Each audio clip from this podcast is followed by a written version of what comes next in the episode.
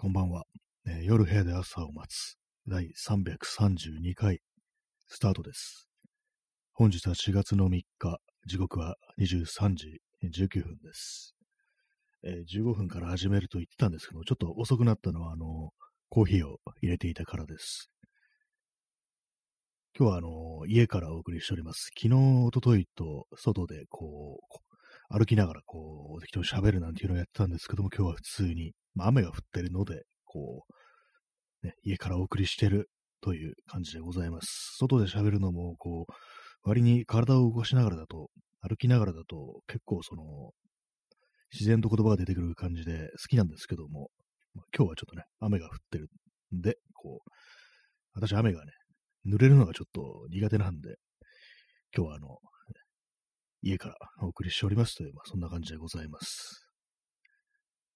はい。今日なんかずっと、東京はずっと雨が降っていて、今日あのー外でね、ちょっと人と会う予定があったんですけども、そうまあ、雨がこう結構降ってるもんですから、まあちょっと延期しようなんていう、そういう話になって、ちょっとね、あのーもう晴れてたらね、なんかいろいろできたのにななんて感じで、ちょっとがっかりするような、そんな一日だったんですけども、皆様いかがお過ごしでしたでしょうか？まあそういうね、感じで、もうなんかあれですね、あの、一旦3時ぐらいに少し止んだなと思ったんですけども、また降り始めて、多分今も降ってるんじゃないかなって感じなんですけども、やっぱりまあこの時期っていうのは天候が不安定だななんていうふうに思います。はい。え今日のタイトルなんですけども、ゴケコロがし何を言ってるのかなっていう感じですけどもですね、これはですね、あのー、こちら葛飾区亀有公園前派出所っていうあの漫画、もう終わってますけども、ですね、連載は終了してますけども、あったんですけども、その漫画に出てくる、まあ、背景にこの映画の看板みたいのがあるんですね。映画の看板があるんですね。そこの、そこにあの、か描かれている 作品のタイトルなんですよね。ゴケ転がしっていう。これがですね、あの、まあちょっとあの、ポルノっぽいタイトルですよね。ゴケゴケ転がしっていう感じで。で、まあどういう流れでその映画の看板が出てくるかっていうと、その近所の女の子が失恋して、まあ落ち込んでると。落ち込んでるから、まあ、慰めてあげようっていうことで、まあ、外に連れ出して、じゃあ映画でも見に行くかいみたいな感じでね、こう、言うんですけども、そこで、これなんかいいんじゃないかっていうふうに、こう指を指すのが、このゴケ転がしって書いてある、なんかもろにポルノっぽい看板で、いや、それはないですよ、先輩みたいな、そういうツッコミが入るっていう、確か、確かそんなシーンだったと思うんですよね。結構初期で、あの確か6巻だったかな、こち亀の6巻ですね、に出てくるんですけども、その映画の看板に、こう、主演俳優と思われる、こう、男の顔が、その顔がですね、非常にこうねっとりした表情で、でなんかスモーク入ったサングラスみたいのをかけて、ちょっと、いやらしい感じですごく、なんか手を伸ばしてるっていうね、なんか、虚空に向かって手を伸ばしてる、そういう看板なんですけども、ちょっと気になる方いたら、その、星亀のね、第6巻、ね、読んでみてください。ねそれ出てきますので、それの、その顔の真似をするっていう、まあ、そういう一発ネタが私の中であって、まあ、これはあの、同じくね、その、こち亀とかね、好きさ、好きな友人にそれをね、よくね、見せてたりしたんですけども、それでちょっと笑いを取ったんですけども、ゴケ転がしとかなんか言ってなんかそういうねっとりした表情をするっていうね、そういう感じのなんか笑いの取り方があったんですけども、まあそれもね、その友人とも非常にまあそういうになって長いということで、全然披露する機会がないんですけども、その顔真似を。まあ、でもたまに一人でね、やってしまうんですよね。そのゴケ転がしのね、こう、顔真似みたいのをするんですけども。まあ、それだけの話なんですよね。ま、要はなんか一人になった時になんか、やってしまう、なんかよくわかんないあの、モノマネというか、顔真似みたいなものって、結構やってる人いるんじゃないかと思うんですけども、私ね、まあ、この放送で何回か言ってますけども、あの、シャイニングっていう、まあ昔のホラー映画の原作がスティーブン・キングですね。で、それの、あの、シャイニングの主人公のジャック・ニコルソンが、こう、ね、悪霊に取り憑かれてね、こう、家族を襲うってシーンがあるんですけども、その時の顔真似もね、たまにありますね。これなんか結構ね、有名なネタなんで、で、まあ、そのシャイニングの、こう、ね、映像として、あとまあ、ジャケットとかで、もうその、ジャック・ニコルソンの顔のドアップみたいなのがね、こう、バーンって出てるって感じなんで、非常に有名なやつなんで、同じようなことやってる人がいて、自撮りでなんかあの、ジャック・ニコルソンの真似100連発みたいな感じで、そのシャイニングのね、顔の真似をしてる人って結構いたりするんですけども、まあ、そんな感じで私も一人になった時、そのジャック・ニコルソンの顔真似みたいなものを、ね、こう、手鏡とかでね、自分の顔を確認しながらこうやったりするんですけども、なんかそんな感じでよくわからないモノマネというものをね、こう一人でいる時にしてしまうという、あんまりこう他人に披露するわけでもなく、なんとなくこう、退屈してる時とかに、そういうわけのわからない行動に出るっていうことが、まあ、人間ね、結構あると思うんですけども、まあ、ただこれやる人とやらない人って二つに分かれるみたいで、ね、あんまあんまね、こう、え、そんなことしないよっていう人と、あ、あやるやるみたいに言う人とね、結構なんかスパッと分かれるような、そんなところがあるんですけども、皆さんがこう、一人でこういる時とかになんとなくやってしまうよくわからないね、こう、変な行動みたいなものありましたら教えてください。私の場合なんかそういう変なね、顔真似みたいなものとかをね、こうやったりするっていうね、ことがありますね。他にはですね、あの、FX ツイン、あの、リチャード・ディ・ジェームスですね、その、のアルバムの結構有名なあのすごい怖い顔して、なんかこう、ニヤって笑ってるね、その FX ツイン、クスツインのね、アルバムのジャケットがあるんですけども、それの顔真似もよくありやりますね、私。ま、これもね、結構有名なんで、あの結構異様な感じのジャケットなんで、結構有名なんで、同じことやってる人多分ね、世の中にたくさんいると思うんですけども、まあ、そんな感じですね、私のやるものまで。まあ、三大ものまでは、まあ、一つゴケ転がし、二つ、えー、シャイニングのジャック・ニコルソン、三つ、えー、FX ツインのね、あのジャケットっていうね、そんな感じですね。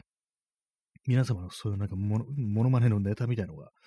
まあ、誰もいないんですからね、誰も見るものがいないところで行われるモノマネという感じでね、なんかこう、非常になんかも空気なものであると思うんですけども、もしそういうのありましたらね、そういうのがあって、人にこう披露してないけれども、なんか供養したいみたいな、そういう気持ちがありましたら、この放送ね、コメントとかで送ってもらえたらなというというふうに思います。まあ、そこからどういう話を広げるんだって話ですけども、まあ、ただ 他の人が何をやっているのかななんていうちょっとした好奇心からそんなことを聞いてみましたという感じでね、本日タイトル、ゴケ転がしでお送りしております。第332回目の放送ですけども、はい。まあ、苔転がしっていうね、なんかちょっとあのー、こういうの、あれですからね、なんか、ポルノっぽいネタっていうのはちょっとその、こういうね、ラジオとかで話すには少し気が引けるところあるんですけども、私も本当なんかね、好きあらばね、本当油断するとちょっと下品なね、そういうネタを言ってしまうってところがあるんですけども、結構ね、こういうところではやっぱりこういろんな人がいますから、そういうね、ちょっとあの、センシティブなね、っていうか、なんていうかね、そう下品なというか、下ネタみたいなものは、ね、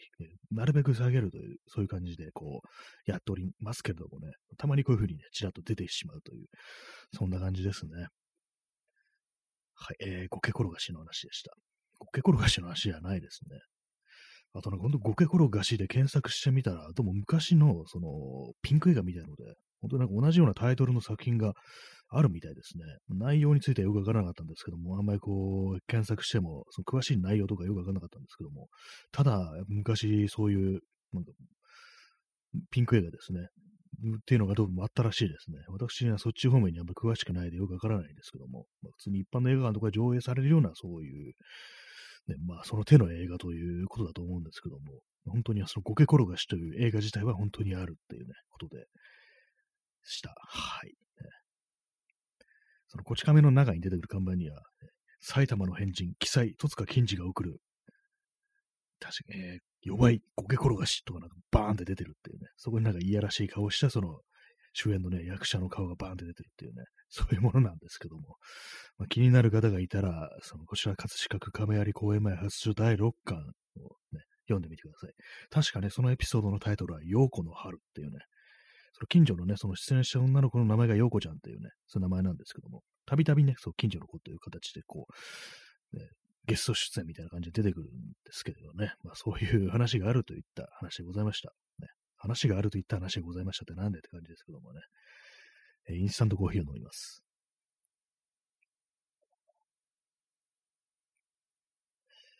今日は水を 500ml ほど飲んでおります。やっぱりまた最近こう、水分を取るというものが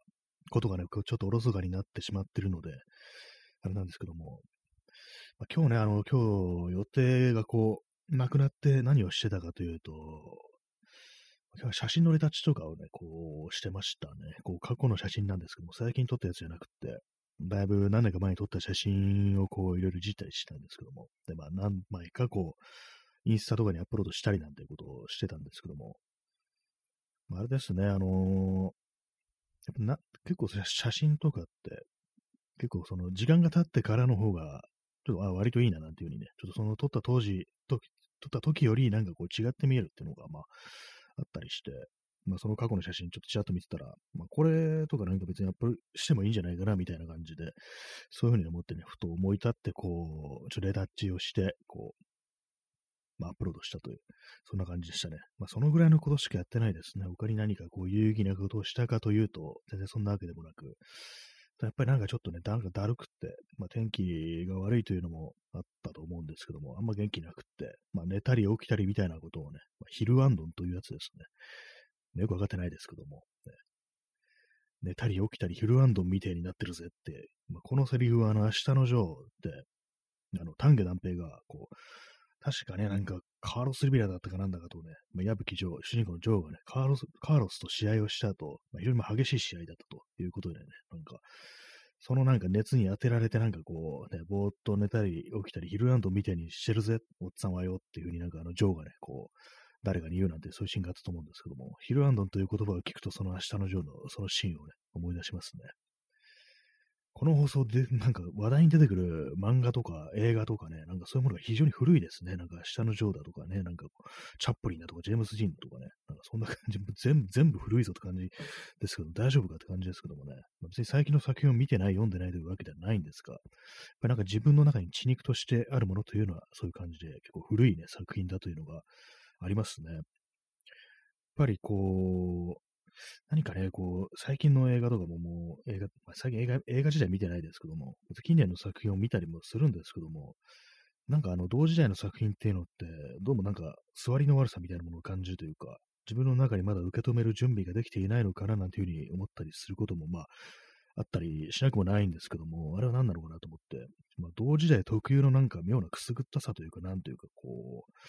なんかちょっと直視の辛いみたいな、まあ、その時代というものがやっぱそのフィクションというものには現れると思うんで、まあ、同じ時代を生きていると、その時代の、ね、こう良くないところだとか、まあ、暗いところだとか、抱えている問題だとか、まあ、そういうものがフィクションというものには、まあ、幾分か現れるということで、まあ、そういうものを見るということは、そういうね、こう闇にこう対峙するみたいな、そういうところもあると思うんで、それがなんか辛くって、こう、同時代のこう、映画作品とかをなんかこう、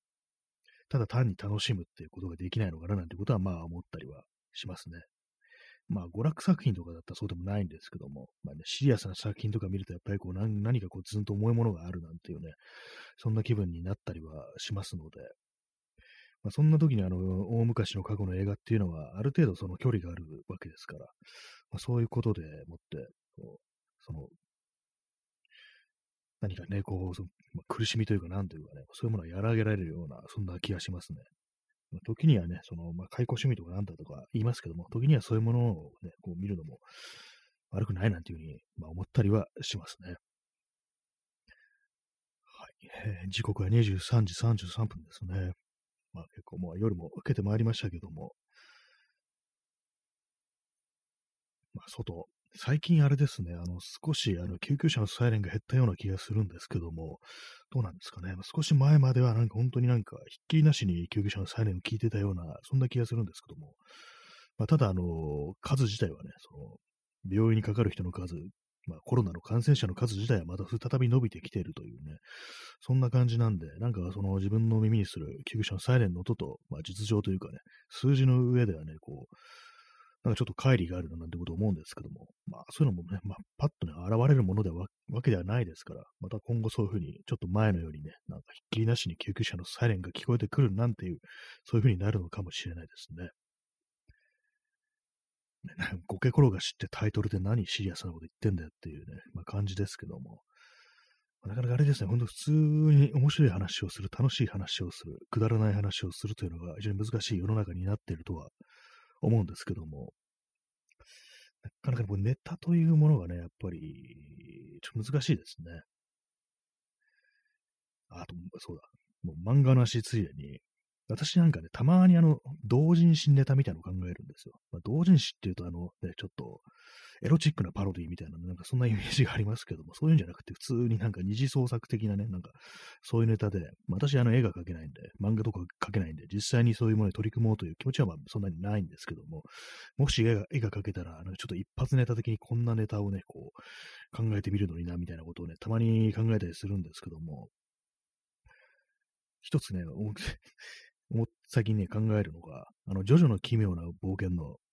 第4部ですね。あの、東方丈介が主人公の第4部ですね。あれの、ね、物語の導入、最初、その、丈介が登場するシーンで、あの、まあ、高校生なんですけども、その先輩に絡まれるんですよ。お前何、何お前ちょっと生きった格好してんだよ。そんな髪型しやがってよっていう、ね、感じでね、絡まれて、で、まあ、それで、最初ね、そのジョースケがしゃがみ込んでるんですけども、お前ちょっと立ってみろよ、みたいなこと、立ってみ、みたいなことをね、その、不良の先輩から言われて、で、まあ、立った時に、まあ、主人公のね、ジョスケは非常に背が高い。確か195センチはそんな、でも男ですよ。まあ、そんな感じだったと思うんですけども、まあ、背が高いわけで、まあ、それを見た、そのね、こう、先輩が、ほう、タッパアルッチャーっていうふうに言うんですよね。まあ、タッパっていうのは、あの、身長のことですね。まあ、アルッチャーっていうのは、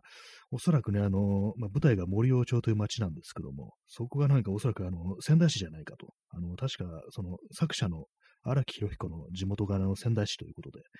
あのー、遠くというか、まあ、宮城県はその、なんとかっちゃっていうふうに言うんですよね。まあ、そういう方言でそういうのがあるんですけども、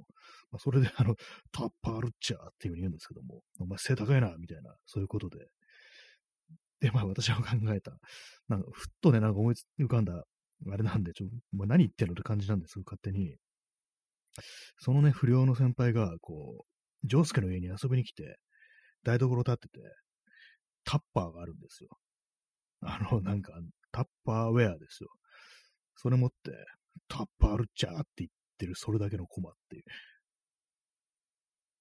はい。でまあ、こういうね、なんか変なのをね、なんかこう、思いついたり、思いつくっていうレベルでもないんですけど、ふっとね、頭に浮かんできて、で、なんかね、その、先輩が、まあ、その後ね、その漫画だとね、先輩のことぶん殴るんですけども、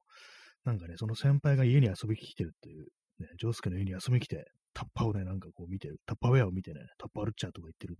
なんかその感じがなんか二人のね、二人がなんか妙に親密な感じになってて、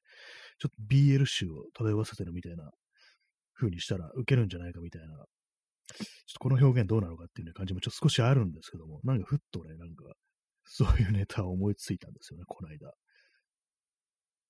はい、まあ、それだけです。まあ、そんな感じでね、こう、わけのわかんないね、ほんと非常に短いなんか、ね、よくツイッターとかで一コマ二コマ書いてるだけのなんかちょっとクスッと笑ってしまうようなネタみたいな、そんな感じでね、こう、二次創作的なね、なんか想像なんかふっとね、することがあるというね、まあ、それだけの話でした。はい。ね、インスタントコーヒーを飲みます。私のね、思いつくくだらない話といえば、このぐらいのことしかないんですけどもね、腹の底から笑えるような話というのは、やっぱりこういう時代ですからあんまり出てこないというわけなんですけども、どうなってるんですかね。今、昨今の、まあ、人を笑わせるというようなことに携わるというのは、やっぱりそのお笑い、芸人、漫才師、コメディアンだと思うんですけども、ああいう人たちってなんかこう、こういうような時代において、こう、その人を笑わせるということが、まあ、困難であるみたいなことって思ったりしないんですかね。でもなんか結構そのお笑いっていうのはやっぱり人を傷つけるというね、まあ、こともよくありますし、なんかその刃の使い方を間違えるというね、こともまああるというふうには思うんですけども、まあシンプルに、まあ私全然お笑いというものをね、見ないんですよ。あんまりこう期待してないんですね、要は。まあ、そういうこともあったりしてね、まあその点、そのあたりのお笑い感というものがちょっと古いところ止まってると思うんですけども、あんまり見ないもんですから、それこそ0年代あたりでね、止まってると思うんですけども、なんかね、なんか、あんまり期待してないんですよ。まあでも昨今結構その人の傷つけないね、笑いというものがあるということで、そういうものを追求してる、まあそのコメディアン、お笑い芸人というものもいるというね、ことらしいんですけども、まあそれでもなんかあんまりこう積極的にこう見に行く気力もないという感じなんですけどもね。まあでも、周りにね、こう見ていると、結構そのラジオ番組とかお笑い芸人のラジオを聞いてますっていうね、まあそういうなんか友人とか結構いたりするんですけども、なんかどうも、どうもどうも面白いらしいぞみたいなことは頭では思うんですけども、実際聞いてみるというところまであんまいかなくって、なんなんていうんですかね、そのお笑いというね、大きな、こう、クラスの中にいるという、何かその業界的、業界であるっていうことはもう間違いないですからね、まあそういうところでもって、そういうところよりなんか自分はなんかもう少し素人っぽさというか、素人っぽさというか、まあ、完全素人というか、まあ、DIY というか、もうその辺のわけのわかんないね、その辺のズムの素人がやってるっていう方が、なんか聞きたいっていう気持ちがあるんで、あんまそのポッドキャストとかラジオとかでも、その、まあ、それで、そういうものをなんかなりわいにしてるという人の放送であんまり聞かなかったりするんですね。まあ、文章を書いたりしてる人とか、まあそういうのいるんですけども、なんかお笑いだとかね、役者だとか、なんかその辺の人たちの放送っていうのはあんまりこう聞かない傾向にあったりして、まあ聞いてみたらまあそれなりに面白いかもしれないですけども、そうなんですね。ちょっとあのー、ね、そういうところから外れてるところにいる、ま、人っていうのがやっぱりなんか好きだなっていうふうにまあ思ったりしてて、まあ過去ね、そういうのも聞いてたり、ラジオ放送とか聞いてたのもなんかそういうような感じの傾向にあったんですけども、たまにでもなんかね、そういうものを聞いた方がいいの、聞いた方がいいって言ったら変ですけども、なんか発見みたいなのあるのかなと思うんですけども、なかなかね、その、音声コンテンツっていうのは結構聞き飛ばすっていうのは難しいですから、やっぱり。ね、そういうこともあって、なかなかそっちの方に割く時間というものを、ね、こう、見出せないというかね、そんな感じになってしまっているというね、感じですね。はい。えー、まあ、人を傷つけない笑いと言って、今最初に思い浮かんだのが、中山きんに君でしたね。あんまあの人のネタをなんかよく知らないですけども、なんか、なんか善人っぽいっていうね、なんかそんなところでは、ちょっとうっすらとした好感を持っているという程度なんですけども、実際にどういうネタがあるのかわからないですけども、なんか YouTube とかでね、なんか筋トレについてちょっと説明してるみたいなのなんかいくつか見たような、そんな記憶はありますね。まあ、別にこなしどこにも行き着かないです。まあ、そんな感じでなかなかこう面白い話、笑える話というものがなかなか出てこないという話なんですけども、なんか昔、昔の自分をなんかもう振り返ってみると、もう少しちょっとふざけたこと言ってる人間だったかなと思うんですよね。そんなになんかこう、今みたいな、まあ、暗いとまではいかないいかないですけども、何かね、もう少しバカバカしい人間だったような気がするんですけども、まあ、近年というかなんか、ここ10年ぐらいなんかあんまりこう、ね、シンプルにこうふざけたことを言って人を笑わせるっていうことは、なんかしなくなったような気がしますね。まあ、別にまあ面白い人間だとは思わないですけども、まあ、ね、あまあ、ある種緊張感のない人間というかね、バカなこと言ってらみたいなね、なんかそんなことを、まあ、言われるようなタイプの人間であったかなと思うんですけども、ちょっと近年どうもシリアスになってこれはいけねえやみたいなね、そんな感じですね。これはいけねえやっていうね、なんか謎の時代劇風のね、こう、喋り方ですけども。はい。えー、本当になんか面白いこととかそういうものを見出すのは結構難しい世の中になってる。そういうふうに思ったりして。まあちょっと前もね、なんか、あの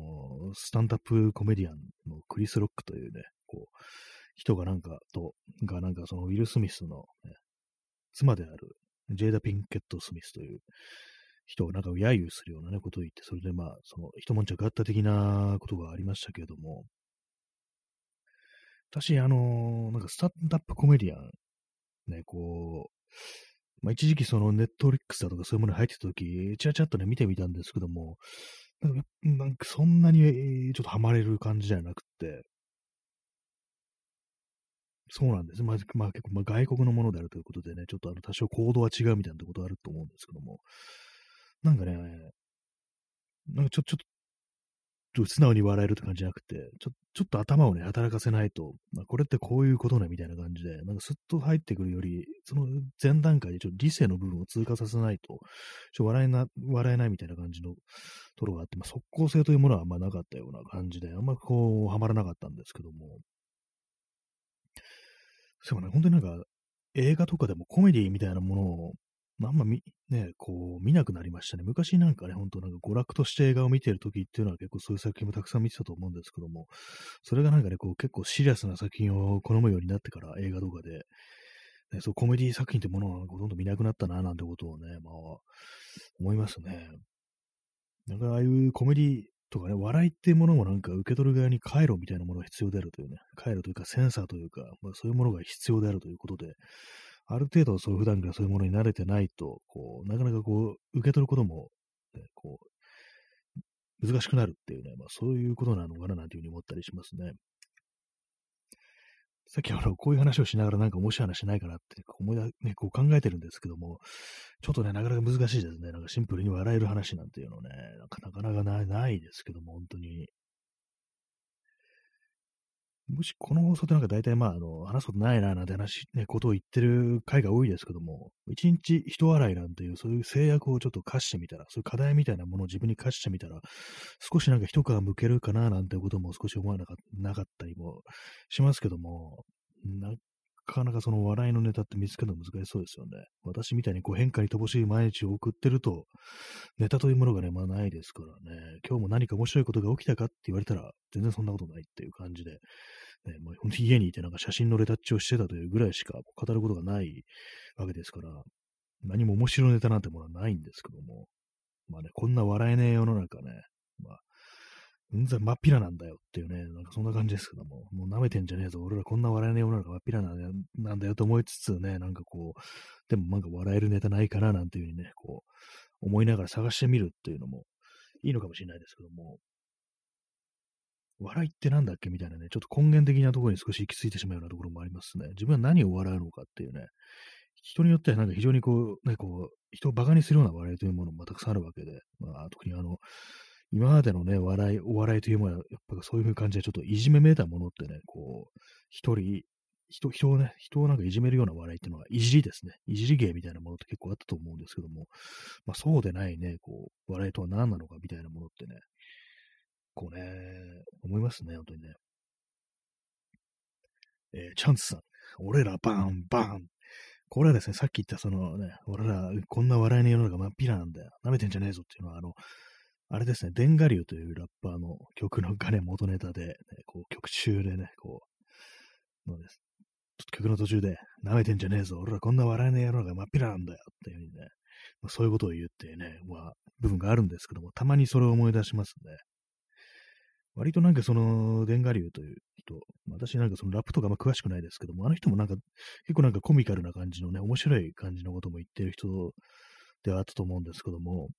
やっぱりなんか、まあ、ユーモアみたいなものってのはやっぱりこう、あるといいななんていうふうに思ったりしますね。まあ、それがなんかこう、人をね、こう傷つけたりとかね、それこそいじるみたいな方向じゃなくて、そういう、まあ、強いものに向けた、こう、ものであるというね、感じであればいいななんていうふうに思うんですけども、まあ、この放送でそういうふざけたことを言うっていうのはなんかこう、まあ、維新の連中はなんか人肉を食っているとかなんかね、そんなネタしかないですからね、ちょっと、あまりにもなんかね、ちょちょっと猟奇的なネタになっちゃうんですよね。なんかそういうことを言おうとすると。面白い、面白いことで笑い、ね、本当になんか声を上げてし笑ってしまうようなことを話すっていうのはなんか非常に難しいなっていうふうに、まあ思ったりしてね、ね、まあ、今日のなんかよくわかんないですけども、なんかゴケ転がしっていうね、ふざけたタイトルでスタートしておきながら、なんか最終的になんかね、こう、かしこまった感じというか、シリアスな感じにまとめるのもおかしいですけども、本当はなんか面白いこと言いたいんですよ。でも暗いんですよ、私という人間は本当にね。暗い、暗い人間がなんで、どうもね、暗いことを言ってしまうというね、まあそんなところがありますね。インスタントコーヒーを飲みます。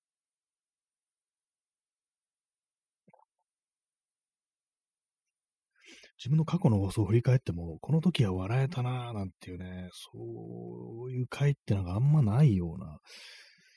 気がしますね。なんかね、なんかもうちょっと内省的になってますけども、なんか、何なんだろうっていうね、こと思ったりして、やっぱりこの辺は、あの、そのお笑いのね、お笑い芸人のラジオとかを聞いて研究すべきかもしれないですね。もっと、面白いことを、笑えることを自然にこう言えるようにするっていうことでね、また激しく雨が降り始めましたね。雨音が聞こえてきます。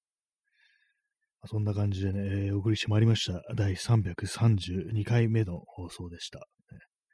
あチャンツさん、この前のいい DIY 人間は受けちゃいました。ありがとうございます。確かにそんなことを言ったというね、記憶はありますね。いい DIY 人間というのは、こう、いろんなね、こう、材料をストックしておくものだというね、そんな話をしたような記憶がありますね。ありがとうございます。そんな感じで、えー本日は、えーご清聴ありがとうございました。それでは皆様、さようなら。